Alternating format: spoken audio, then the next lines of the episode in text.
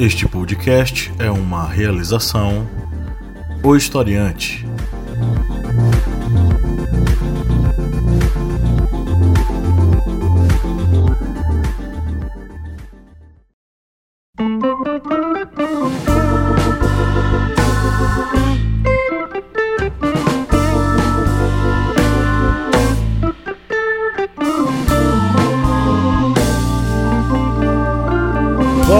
Historiantes! Bem-vindos mais uma vez ao seu podcast sobre as ciências humanas. É o podcast do historiante no seu programa do início da semana, que é a Minipédia. É aquele programa que saía nas segundas e agora sai às terças e que faz com que você fique extremamente informado e com muito conhecimento histórico na bagagem. Eu sou o professor Paulo Magalhães e comigo do outro lado da linha nós temos, como sempre, o senhor Kleber Roberto. E aí, pessoal, beleza? E hoje nós temos o retorno de alguém que um dia foi historiante, depois não foi mais e, agora é de novo. Nós estamos falando com ela que vem lá do Maranhão, das terras boas do Maranhão, as terras que um dia foram governadas pelos Sarnês e conseguiram a alforria. Oi, Pablo. É a senhora Olá, Joyce Oliveira aqui, Pereira. né, Oi, Joyce. Falando do Maranhão depois que o sol esfria.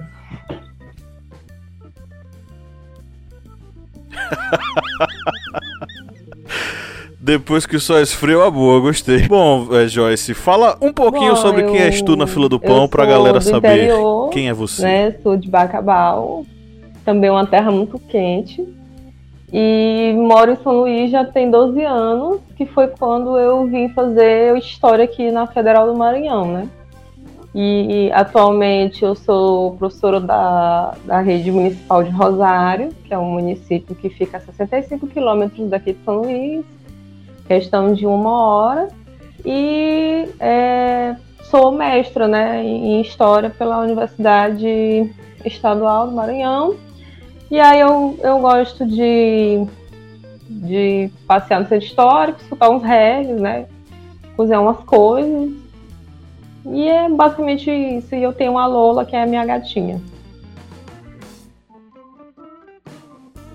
Joyce é da terra onde se dança reggae agarradinho. Sim, ouvinte, você não está ouvindo errado. É isso mesmo. É, que a Lá gente se dança reggae junto, agarradinho, né, dona E Joyce? não, não faz muito sentido, na verdade, dançar separado, né? É um costume que é muito específico daqui do Maranhão, dançar o reggae, né? Coladinho, com o seu É parceiro aí. ou sua parceira.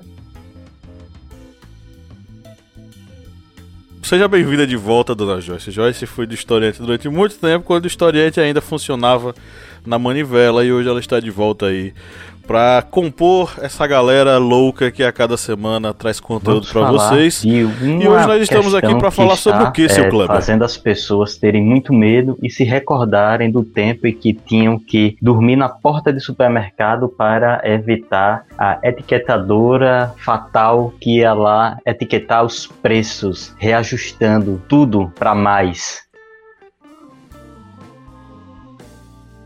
É isso aí, nós estamos falando sobre as inflações e hiperinflações na história do Brasil. É, quem tá ouvindo a gente que é muito novinho não sabe nem o que significa é, e, enfim, viveu um momento em que foi criado no- na pera no leite, porque o período da inflação era uma, uma coisa louca, né? E, e aí estamos, né, de volta aí com essa coisa maravilhosa que acompanhava a gente todo dia na mesa de casa, né? Mas antes de a gente entrar no conteúdo desse episódio, vamos para os nossos recadinhos.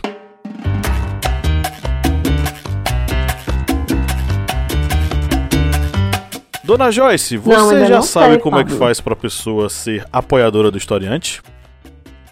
Ok, normal, tudo bem, você tá chegando, tá voltando agora, mas eu vou te, é, te guiar nesse caminho maravilhoso.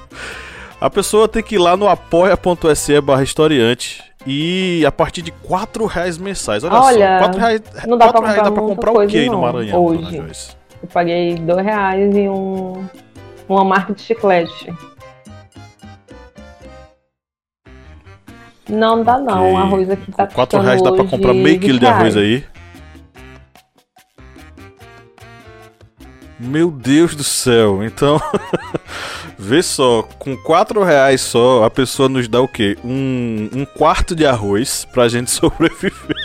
Com apenas 4 reais lá no apoia.se barra historiante, a pessoa vira nosso apoiador. E recebe conteúdo exclusivo, mini cursos exclusivos, ainda participa do nosso sorteio mensal de livros, que é feito com as nossas editoras parceiras, né? Editora Intrínseca, Editora Contexto, Editora M-Books, Editora Sextante também tá com a gente. Então são livros bacanas que a gente sorteia para os nossos apoiadores. Então com quatro reais não dá nem um miojo, dois miojos, né? Você consegue apoiar o historiante e é, de quebra recebe conteúdo exclusivo. Então esse é o caminho, viu, dona Joyce? Reprodu é, repasse a palavra adiante.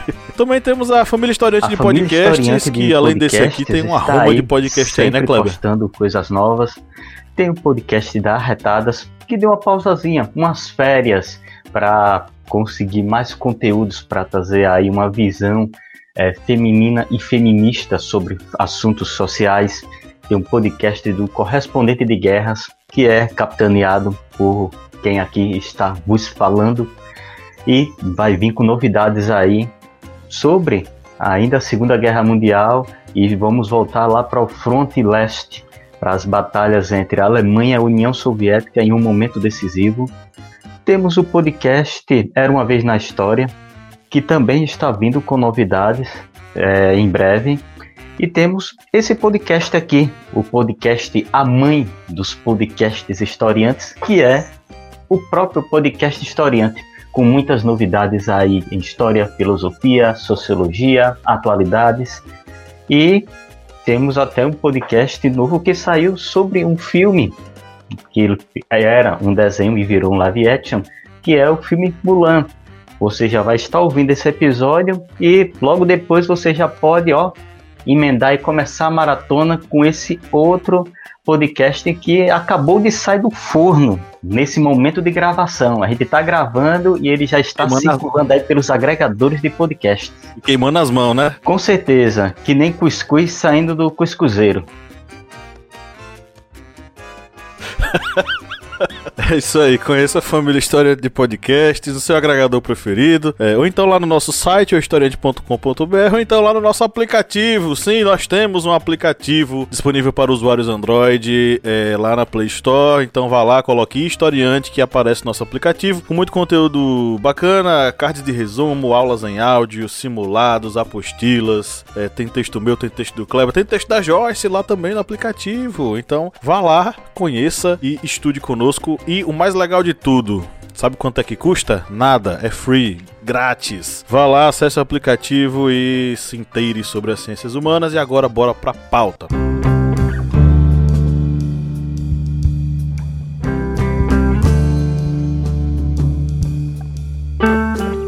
Bom, muitos é, jovens que estão vivendo esse novo momento inflacionário em nosso país mal sabem que nós tivemos esse mesmo momento, só que triplicado assim, 10 vezes mais pesado, principalmente nos anos 80 e 90, que foram os anos de uma inflação galopante desenfreada, já no período da redemocratização, né? Mas assim, inflação, períodos inflacionários, eles não são novidades ao longo da jovem história dessa República Brasileira, e mesmo quando a gente ainda era império, e mesmo quando a gente ainda era colônia, nós tivemos processos inflacionários, tivemos processos aí bastante complexos na economia brasileira. Eu não sei até que ponto os meus colegas hoje de bancada vão querer regressar, fazer uma regressão aí ao estilo é, psicanálise. Mas eu acho que tem muito pano pra manga, né? Quem quer começar? Quem quer dar o primeiro, a primeira alfinetada na economia brasileira?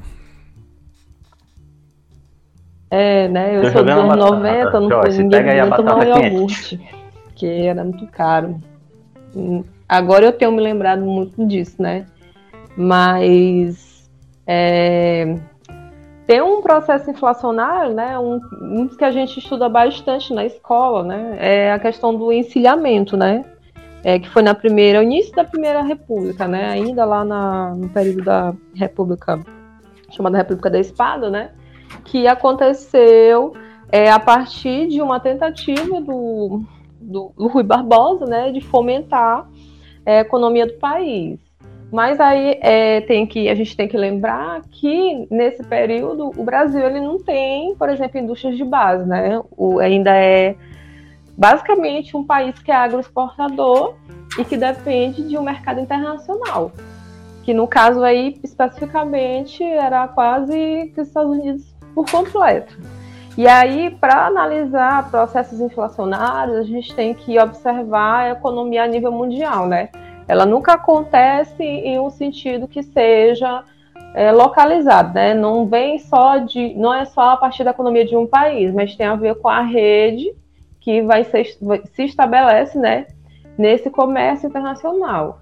E aí, no século XIX, né? Como você tem essa essa rede em expansão, né, por conta do, do imperialismo, né, é, seja europeu, né, é, na África, na Ásia, ou seja dos Estados Unidos da América, é, é um efeito dominó, né? Então, quando a, a, a, a economia desses países, né, é, que são considerados países desenvolvidos, entram em crise, né, os países que é, têm relações comerciais com eles também acabam entrando em em processos de crise e quase consequentemente em, com processos inflacionários. É, esse problema de hiperinflações, como bem lembrado por Joyce, muitas vezes não tem é, reflexos em um único local. Muitas vezes ela acaba refletindo em vários locais, em várias é, partes do mundo. Essa questão do encilhamento é, digamos, a primeira grande crise do período republicano brasileiro, mas dentro da história mundial já tinha ocorrido outros momentos de inflação, mas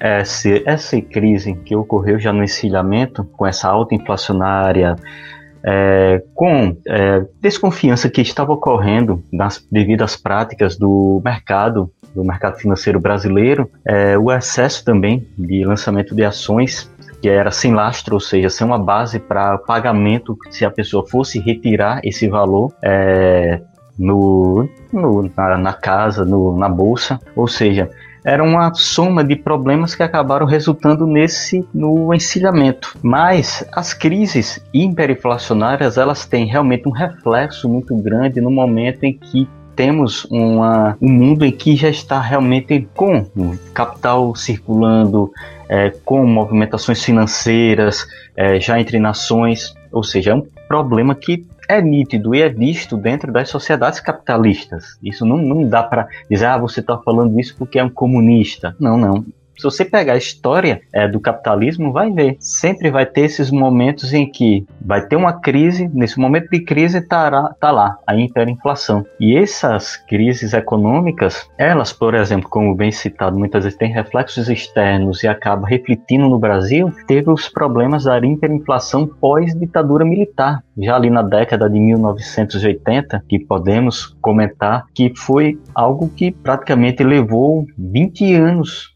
para ser resolvido. Foi duas décadas em que a economia brasileira ela não conseguia ter expansão, ela sempre começava e degringolava, porque essa hiperinflação, que foi resultado tanto dos é, investimentos que do chamado, entre aspas, quem está ouvindo aí coloca entre aspas, milagre econômico durante a ditadura militar, porque foi tudo apoiado através de capital estrangeiro e apoiado também em é, recursos que os Estados Unidos mesmo apoiavam as nações latino-americanas para evitar uma expansão da esquerda do comunismo, até que em dado momento os Estados Unidos foi lá e fechou a torneirinha porque estava já tendo problema é, da crise do petróleo e conforme fechou a torneira, aquela bolha de crescimento brasileiro, que era, era uma fantasia que não tinha suporte nenhum, essa bolha estourou. E estourou ali na década de 1980 e resultou como já disse, em 20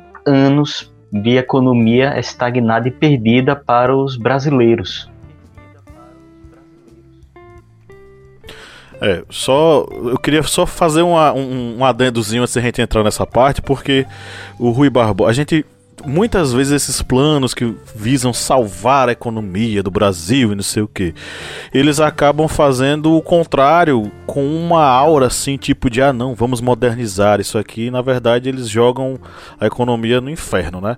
Porque o Rui Barbosa, a ideia dele era modernizar a economia nacional, permitindo que os bancos fabricassem papel moeda e assim facilitava a contração de empréstimo para a criação de empresa. Ou seja, ele queria investir na, no empreendedorismo, enfim. Só que aí o que aconteceu foi que, por mais que essa medida fosse bem intencionada, ela gerou uma crise especulativa que promoveu uma onda de empréstimos com uma injeção massiva de papel moeda na economia. Aí juntou uma desgraça com outra e gerou a, o que a gente teve, entende como encilhamento. É, o país não conseguiu é, remodelar sua política, de, sua política de desenvolvimento econômico e ainda por cima causou uma crise inflacionária terrível logo no início dos anos, é, logo no início do século XX, né?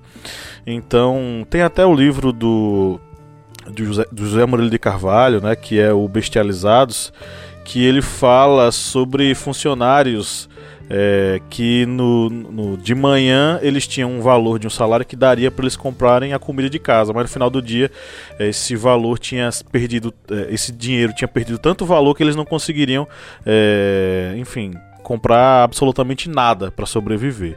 Então foi um momento difícil. Ah, o, as crises que nós tivemos a partir dos anos 80, elas são fruto da ditadura militar. E aí, por mais que você que esteja nos ouvindo agora, você diga, nossa, no tempo da ditadura era uma maravilha e a gente é, fazia tanta coisa legal e as pessoas tinham carro e tudo mais. É, o crescimento durante a ditadura militar, segundo o professor Marco Napolitano, que inclusive lançou um livro fantástico que é, eu não estou com ele aqui porque eu estou no estúdio, enfim, ele está lá em casa. É o livro História do Regime Brasileiro, é, História do Regime Militar Brasileiro, é, ele fala, tem um capítulo só sobre o milagre econômico. Ele fala como esse crescimento foi artificial, baseado em pesados empréstimos e investimento estrangeiro, como o Kleber falou, e resultou na quebra absurda que nós tivemos que dar, que dar conta durante a redemocratização. Talvez esse tenha sido também um dos motivos pelos quais os militares nem quiseram fazer tanta questão de ficar no poder no Brasil. Aí a gente entra no, no período democrático e já entra devendo absurdamente. É, salvo engano, foram sete planos econômicos entre os anos 80 e 90 terminando com o último deles, em 94, o Plano Real, que está vigente até hoje. E isso acabou gerando coisas assim que hoje parecem história da carochinha, mas tá voltando, né? Porque a gente teve, por exemplo, os fiscais do Sarney. Kleber é mais velho que a gente, ele deve lembrar disso aqui. Brincadeira, Kleber. os fiscais do Sarney, eles é, eram, eram pessoas da sociedade civil que fiscalizavam os preços dos é, supermercados, porque existia uma determinação dentro do, do primeiro plano econômico que foi é, lançado, né, é, que foi o plano cruzado, que era a ideia de segurar esses preços, estabelecer uma, uma base para esses preços, né, e congelar esses valores. E quem não congelasse o valor, quem tentasse colocar o preço mais alto do que eh, fosse permitido é, era preso, falou, né? Realmente foram sete planos foram econômicos esse período. É, da década do início da década de 80 até o real, plano real, já em 94. E por que que pareça, eu peguei um pouco mais da metade. É, assim, a minha, digamos, a minha recordação mesmo, já é a partir ali do Cruzeiro, no ano, em 1990. Antes disso, digamos, não tinha o conhecimento assim, mas a partir ali, já com os 10 anos, já havia essa questão de ter que ir rápido para o supermercado, porque os preços aumentavam muito rapidamente e sempre devido ao mesmo problema. É, tinha a alta inflacionária e o que é que o governo fazia para tentar compensar isso? Injetava papel moeda e moedas com é, valores de face extremamente altos. É, você, historiante que for aí mais jovem, viu, Joyce? Você que é mais novinha, é, chegamos a ter notas de 500 mil cruzeiros. Isso aí já, eu acho que foi, se não me engano, no 92 para 93, chegou a ter a nota de 500 mil cruzeiros, ou seja, meio milhão de cruzeiros. Para você ver como já não tinha mais valor de face, que é o valor ali que está impresso. A partir do momento que isso já não tem valor, é, ele perde literalmente o valor de face. Aquele valor que está impresso, ele não, não serve mais. E nesse momento dessas hiperinflações, a circulação de papel moeda, ela dobrava, triplicava.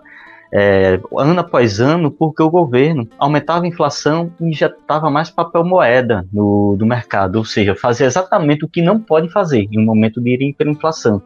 É injetar mais papel moeda, porque isso só vai fazer com que a, a moeda em si se desvalorize porque sempre tem que ter um lastro sobre essa moeda para dizer não ela realmente ela tem essa essa digamos lastro compensatório que na maioria dos países é o ouro se utiliza um padrão ouro para fazer isso mas é, no Brasil se perdeu totalmente essa noção não, não tinha mais é, uma, algo que sustentasse a moeda porque era só impressão impressão embaixo de impressão em cima de impressão as pessoas iriam para o supermercado comprar fazer, digamos, a feira do mês, porque tem que comprar para guardar mesmo, né? estocar com pacotes de cédulas. Pacotes mesmo que a pessoa botava na bolsa, assim, era um, algo de, digamos, 10 centímetros de, de notas para você comprar, digamos, o básico. Ou seja, a moeda ela não tinha mais essa, não tinha mais como se ter valor. E aí essa questão, né, da época do, da ditadura, é porque eles oscilavam, é, depois do milagre econômico, entre políticas que eram políticas de austeridade, né, ou políticas de crescimento. Mas que, na maioria das suas vezes, esses investimentos que provinham né, do, do Estado, eles não iam para empresas estatais, eles iam para empresas privadas, e aí tinham outras questões, né, como a, o arroxo salarial ao que os trabalhadores eles eram submetidos, né, é, se a gente recordar, né, é, é nessa, nesses anos que se institui o FGTS, os trabalhadores perderam a, a, estabilidade né, que tinham, e aí surge o FGTS como fundo de garantia por tempo de serviço. Então, conforme vai passando né, a década de 70 e vai se entrando na década de 80, cada vez mais você tem né, é, esse o poder de compra do trabalhador ele vai sendo corroído. É, os dados mostram que entre os anos 80 e 89, né, a inflação girou em torno de 233,5% ao ano. E entre os anos de, de 80 e 90 foi 80% ao mês, né, que é um, um índice muito alto. A minha mãe trabalhava no supermercado, e aí, quando ela, ela era, tinha seus 20 anos, e ela sempre me dizia que ela trabalhava muito até tarde, e eu não entendi o porquê, né? E aí, quando eu fui estudar, foi que eu fui entender, porque ela ficava remarcando os preços no supermercado né, até altas horas da, da noite. Isso aí. Inclusive, era, era muito comum você chegar no supermercado e eu, eu, eu peguei pós é, 90 já, mas mesmo assim ainda tinha muito disso. Que era uma, um mesmo produto marcado várias e várias vezes um, um, uma etiqueta em cima da outra, porque os preços iam variando absurdamente, né? É, essa coisa dos fiscais do Sarney é interessante porque tinha gente que se orgulhava disso que inclusive tinha até brochezinho, verde e amarela lá escrito sou fiscal do Sarney e tal, enfim. Bom, sete planos nós tivemos, né? Pega aí a, a que você, tá, você que tá nos ouvindo aí, pega a, a, caneta e anote isso aí. Coisa velha, né? Abra o, o, o, seu celular aí, bloco de notas e anote. Nós tivemos o plano cruzado 1 de fevereiro de 86, o plano cruzado 2, né? Também de 86. Aí tivemos o plano Bresser, que era uma espécie de junção de tudo que não prestava dos, an dos anteriores num só. É, nós tivemos também o Plano Verão até 89. E a partir daí nós temos uma das fases mais terríveis da nossa história, que se soma a esse período anterior, que é o período Collor. Collor teve dois planos desastrados para trabalhar a economia brasileira. O primeiro plano ele entrou em vigor por medida provisória, ou seja, ele, o Collor escapou de botar isso em votação no Congresso, pegou muita gente de surpresa e ele fez um pronunciamento no, em 16 de março de 90 para explicar como seria o plano, né? Ou seja, os preços deveriam voltar aos valores de 12 de março de 1990, ou seja, ele estabelecia um preço novamente para os, para os é, produtos, congelava esses preços, né? No, novamente, e tinha aquilo que ficou marcado eternamente, né? Além da mudança da denominação da moeda para cruzados novos, de cruzeiros novos para cruzeiros, na verdade. A gente vai ter o, ao confisco das poupanças. Então, quem tinha mais de 50 mil cruzeiros na conta teve que deixar esse dinheiro com o governo com a promessa de que ele seria devolvido 18 meses depois com correção de 6% ao ano. Só que isso nunca aconteceu. Se não me engano, recentemente o pessoal estava recebendo esse dinheiro de volta, né? Mas aí, quantos anos depois? Quantas pessoas não, não se suicidaram, gente, por causa disso? É, e além desse confisco geral, nós tivemos a privatização louca e desenfreada de várias e várias estatais é, com a ideia de abrir o mercado brasileiro para a, o capital estrangeiro. O que aconteceu disso foi um desastre sem tamanho, é, que inclusive fez com que a ministra da Economia, eu esqueci o nome dela, gente. Como é que era o nome da ministra da Economia do Collor? Aquela famosa? Zélia, Zélia Cardoso de Mello. Pois é. A dona Zélia Cardoso de Mello foi demitida depois dessa dessa lambança, mas ela não foi a única responsável não. A galera estava envolvida nisso, sabe? Então, tem gente que coloca a culpa nos ombros dela, não, ela ela fazia parte de um grupo muito maior que era encabeçado pelo, meu Deus, como é que eu posso definir o Collor? É um Bolsonaro canastrão, Acho que é, eu posso dizer assim dessa criatura. Foram dois planos Collor, plano Collor 1 e 2. O plano Collor 2 foi a partir de 31 de janeiro de 91. Basicamente ele fazia tentava contro controlar a inflação, forçando o ajuste de contas públicas, vendendo estatais, fazendo um congelamento de preços e uma regra de atualização de salários que fazia com que o trabalhador tivesse menos poder aquisitivo. Também gerou uma, um processo profundo aí de quebra da economia, aliado a uma perda enorme de poder aquisitivo dos trabalhadores. E isso gerou com que muita fez com que muita gente insatisfeita, principalmente a classe média que tinha ele, eleito o Collor, né, se sentiu traída, foi para as ruas pedir o impeachment desse famigerado, né? Depois disso nós temos o Plano Real. É só lembrando que durante o Plano Collor, algum dos índices de inflação no período dele, o digamos os índices mais é, modestos davam inflações de 600% ao ano, ou seja, um aumento super expressivo do valor da, do, dos bens para as pessoas. E é, ele tem, fez essa, esses congelamentos, fez esses confiscos das contas, e isso não teve um, um resultado que é, resolvesse esse problema da hiperinflação no Brasil, que só foi realmente é, corrigido com um plano real. Isso durante o governo de Itamar Franco com Fernando Henrique como ministro. Porque tem algumas pessoas que fazem essa confusão, né? Acham que era durante o governo de Fernando Henrique, mas não, ele era ministro de Itamar Franco quando implantou o plano real que conseguiu ele esse dragão da hiperinflação no Brasil. E aí é bom lembrar, né, que esse é um dos fatores, ou se não principal, que leva o Fernando Henrique a, ser eleito presidente, né? Ele conseguiu frear um processo inflacionário que vinha atravessando o país, né? Algum, alguns pesquisadores falam que isso já vem gestado, né, da década de 60.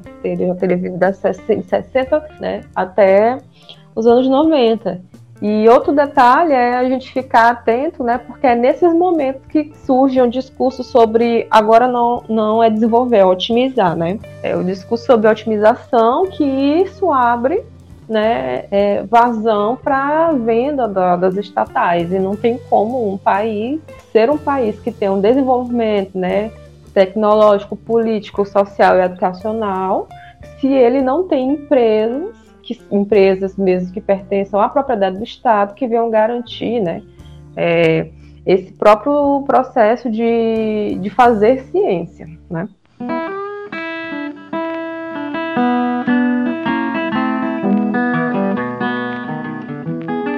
Isso aí, aí a gente chega no hoje, né? Hoje vivemos o plano real, temos uma inflação controlada, só que até quando? Já que nós estamos vendo aí os preços subirem e as coisas meio que ficarem um tanto bagunçadas. É... Gente, qual recado vocês têm para dar para essas jovens crianças que estão passando por isso agora e não fazem a mínima ideia do que foi o Brasil na, hiper... na hiperinflação, final dos anos 80 e início dos anos 90? Gente, nesse período da hiperinflação, é... existia uma maquininha que eu acho que hoje em dia nem se utiliza tanto, que era a etiquetadora, e ela era o terror. Era os noticiários, os jornais, quando ia dizer que ia ter algum reajuste, alguma coisa de combustíveis, por exemplo, de alguma coisa, sempre ia passando os cliquezinhos. Que era assim, tipo uma maquinazinha de, de clique mesmo. Tric, tric, tric. Isso aí representando já o reajuste das coisas, que de manhã você comprava um arroz com preço, meio-dia já era outro preço e à tarde era outro preço. Porque no, durante o dia ele poderia ter várias correções porque não tinha nenhum controle sobre, sobre os preços, os preços estavam totalmente descontrolados. Mas, mesmo sendo uma inflação desse jeito, só lembrando, o pior caso de hiperinflação na história, que se tem registro, é na Hungria, que a inflação chegou a 42 quatrilhões de porcentos, viu gente? Imagina aí, você tem inflação que é 40, 42 com 15 zeros depois acho que não dava nem para comprar um pãozinho de queijo. A dica que eu tenho é não ceda ao capitalismo. Nem tudo que você quer você precisa, né? É, nosso quadro ainda não é assim, né? Espero que não fique, mas é importante a gente começar, né? A, dentro do possível, se resguardar, né? Porque hoje, por exemplo, aqui o arroz está 20 reais, né? Lá no Mercado Livre, um fardo, se eu não me engano, é 100. Né? Um fardo de arroz. Então é importante a gente distinguir, né? O que a gente quer do que a gente precisa. É isso aí, mais vale um arroz na panela do que dois iPhones no bolso, como já diria a grande filósofa Joyce. ok, chegamos à reta final do nosso da nossa minipédia de hoje. Foi um prazer enorme ter, a, ter recebido a sua companhia aqui no nosso humilde programete e até a próxima. Tchau. Valeu. Tchau para vocês.